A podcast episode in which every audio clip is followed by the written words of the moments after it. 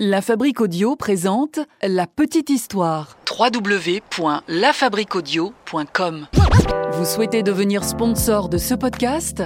Contact at lafabriquaudio.com.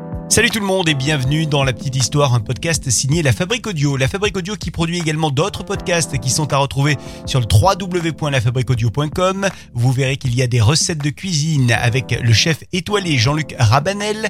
Nous avons également des leçons de yoga en podcast, c'est Yoga by Anna. Et puis si vous aimez euh, les expatriations, les voyages, les défis humains ou sportifs, rendez-vous avec les aventuriers. Aujourd'hui, on va parler d'un monstre de fiction dans la petite histoire, un monstre qui a l'apparence d'un gorille géant, j'ai nommé King Kong. Apparu pour la première fois au cinéma en 1933 dans le film du même nom, King Kong est rapidement devenu une icône du cinéma fantastique.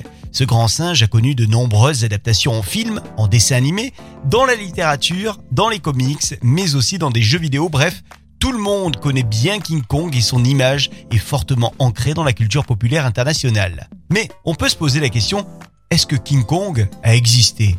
Eh bien la réponse est... oui, un grand oui. Et je vais vous raconter en moins de 3 minutes sa véritable histoire. Ah ouais. hmm. Quelle histoire ça aussi. Non Bouge pas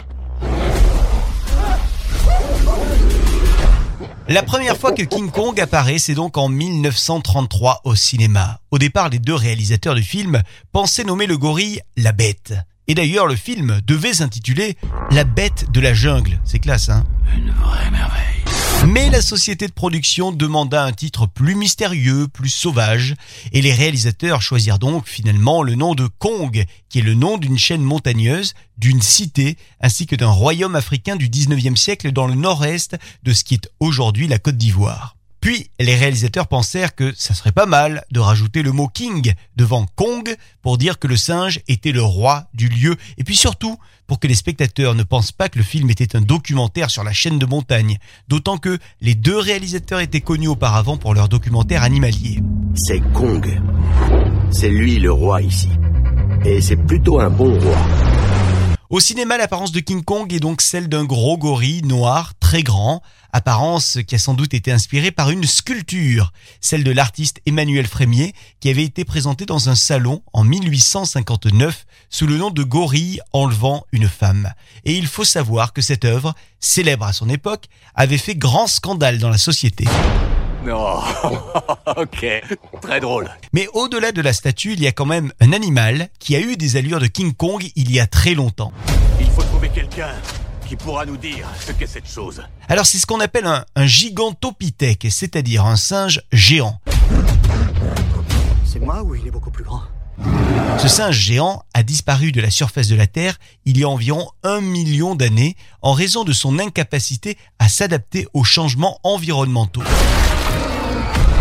Non La bête mesurait 2 à 3 mètres de hauteur Non, il est beaucoup plus grand. et pesait quand même entre 200 et 500 kilos. Un beau bébé donc, hein. C'est le plus grand singe de l'histoire de la planète.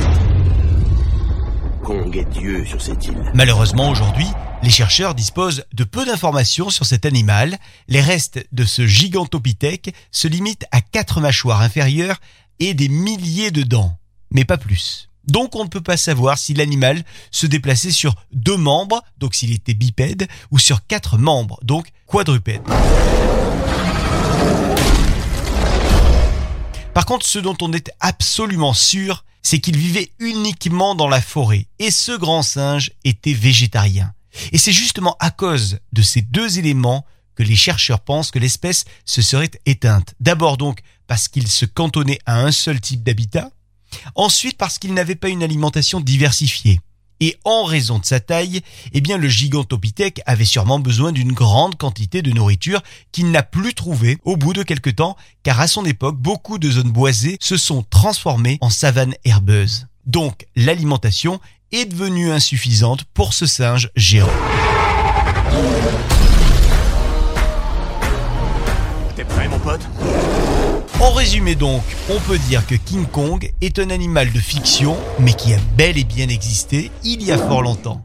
C'est ok. Voilà pour la petite histoire de King Kong aujourd'hui avec la Fabrique Audio. Si vous avez aimé ce podcast, n'hésitez pas à le partager et à très bientôt avec un nouvel épisode. La Petite Histoire. La Petite Histoire. www.lafabriquaudio.com Vous souhaitez devenir sponsor de ce podcast? Contact à lafabriquaudio.com.